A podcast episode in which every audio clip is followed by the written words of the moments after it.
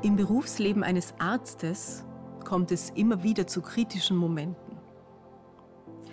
Es war Sommer 91, Dr. Fred, so sein Spitzname, leitete die innere Abteilung in einer hessischen Klinik. Ein gut aussehender Mann, unheimlich belesen, mit einer scharfen Beobachtungsgabe und exzellenten diagnostischen Fähigkeiten. Die Medizinstudenten im praktischen Jahr und die Assistenzärzte in seinem Team bewunderten ihn dafür. Gerade war morgendliche Besprechung über Neuzugänge. Eine junge Kollegin berichtete, auf Zimmer 4 haben wir eine 28-jährige Frau aufgenommen. Sie leidet nach eigenen Angaben seit mindestens zehn Jahren unter Müdigkeit, Schwindel, Muskelschwäche, Herzrhythmusstörungen. Mineralstoffmangel, kam Dr. Freds prompte Rückfrage. Ja, tatsächlich wurde schon vor sieben Jahren ein massiver Kaliummangel bei ihr festgestellt, berichtete die Studentin. Ohne bekannte Ursache. Und das Rätselhafte ist, dass die Werte trotz Einnahme von Kaliumtabletten immer weiter sinken. Erkrankungen der Nebenniere? Nein, keine. Irgendwelche Auffälligkeiten in der persönlichen Vergangenheit? Die Patientin wirkte gelassen und positiv. Sie ist geschieden und arbeitet in einem Justizbüro. Geschieden? Dr. Fred horchte auf. Eine junge Frau auf der Suche nach einem neuen Partner, das ist ein klarer Fall, erklärte der Oberarzt. Man möchte schlank und attraktiv bleiben und gleichzeitig nicht auf feines Essen verzichten.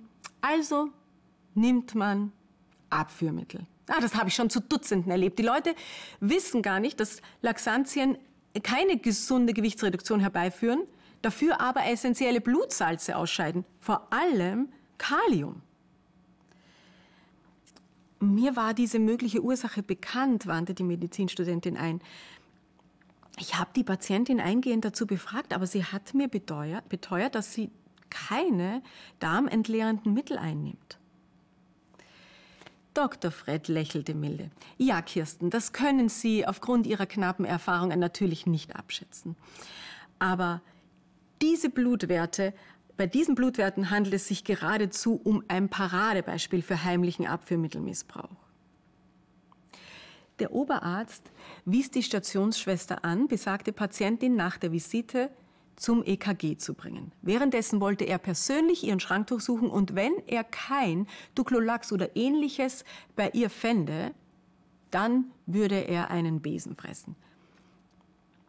Die Leiterin der Pflegeabteilung rief, lief rot an und erklärte, dass solch ein Eingreifen in die Privatsphäre nicht vertretbar sei. Aber Dr. Fred wollte seine brillante Vorhersage bestätigt wissen und er blieb dabei, bis sich die Schwester entrüstend entfernte. Früh am nächsten Morgen erschien Kirsten, die junge Studentin, in seinem Büro und fragte, wie er den Besen denn gerne verspeisen wolle, mit Salz oder mit Pfeffer.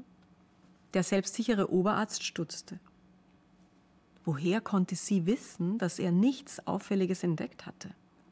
Nun, Kirsten war noch am selben Nachmittag in der Bibliothek verschwunden, um nach alternativen Ursachen für Kaliummangel zu forschen in der Liste von Stoffen, die den Mineralstoffhaushalt aus dem Gleichgewicht bringen könnten, fand sie Glycyrrhizin. Vor allem enthalten in Lakritz. Neugierig machte Kirsten daraufhin einen Besuch im Zimmer 4 und fragte die Patientin beiläufig, ob sie denn gerne nasche. Mit leuchtenden Augen zog die daraufhin ihre Nachttischschublade auf die war bis zum Rand gefüllt mit Lakritz-Variationen. Ah, zwei bis drei Päckchen schaffe ich täglich, lachte sie.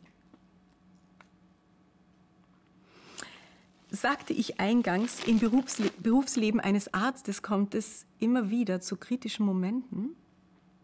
Nun, ich meinte dabei nicht die auf Leben und Tod. Ich meinte diesen hier. Dr. Fred und die Studentin wussten beide, dass er, der große Guru, daneben gelegen hatte, mit seiner Diagnose und mit seiner Methode.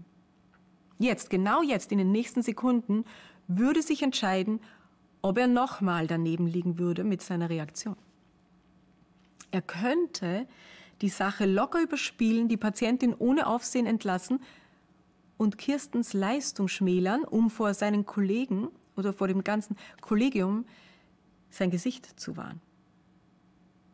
Dr. Fred entschied anders. Ja, er nutzte sogar die nächste Chefarztvisite, um vor dem gesamten Kollegium diesen kuriosen Fall zu besprechen und seinen Irrtum und Kirstens sorgfältige Ermittlungsarbeit. Alle Achtung, Herr Oberarzt. Tja, zu solchen kritischen Momenten kommt es ja nicht nur im Leben eines Arztes. Wir befinden uns fast täglich in einer Situation, wo wir innerhalb von Sekunden bestimmen, ob wir einen Fehler eingestehen oder überspielen. Besonders schwer fällt das dort, wo man ein ausgesprochener Experte ist. Im vergangenen März, da hatten meine Kinder aufgrund der Infektionslage nochmal eine Woche Distanzunterricht. Ich versuchte nebenbei im Homeoffice ein Buch über die Bergpredigt aus dem Matthäusevangelium zu übersetzen, während ich den Jungs half, die Online-Anweisungen für den Heimunterricht umzusetzen und das erwies sich als sehr frustrierend. Uns fehlten die notwendigen Arbeitsbücher und ich hatte zunehmend Zeitdruck. Schließlich passierte meinem Sohn ein kleiner Fehler. Ich glaube, er druckte die, ein Päckchen Aufgabenblätter im falschen Format aus. Auf jeden Fall reagierte ich mit vorwurfsvollem Gejammer. Und da kam das Kommentar seines Bruders aus dem Nebenzimmer.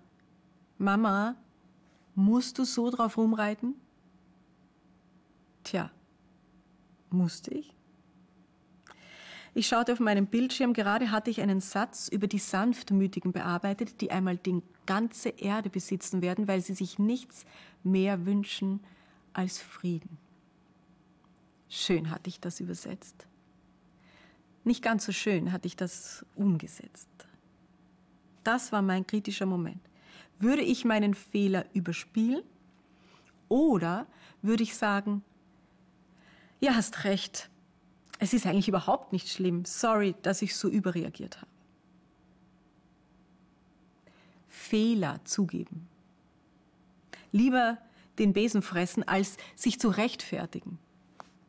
Das ist immer noch eine Herausforderung für mich. Aber wie viel Frieden schafft es? Shabbat Shalom.